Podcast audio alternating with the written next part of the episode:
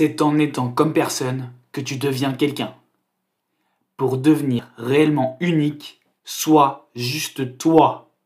Depuis toujours, les humains se sont confondus entre eux. Pour appartenir à un groupe social, pour se sentir intégrés. Nous modifions notre personnalité et nous mettons un masque. Des normes sont fixées par certains, les autres les suivent.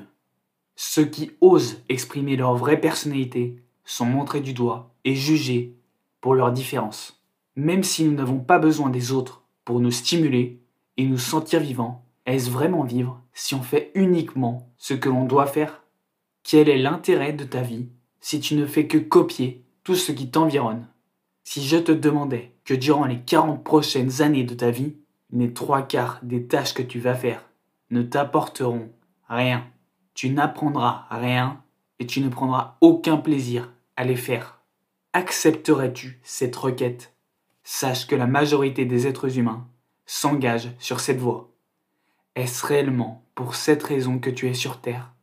Pour être une simple main-d'œuvre qui sert à tourner la machine que nous appelons la société? Toi, tu es là pour apporter une réelle valeur ajoutée. Ta vie a de l'importance. Tu as les capacités de faire mieux et plus. Ce monde a besoin de toi pour devenir meilleur. Fais juste une chose, réfléchis. N'oublie pas, c'est en étant comme personne que tu deviens quelqu'un.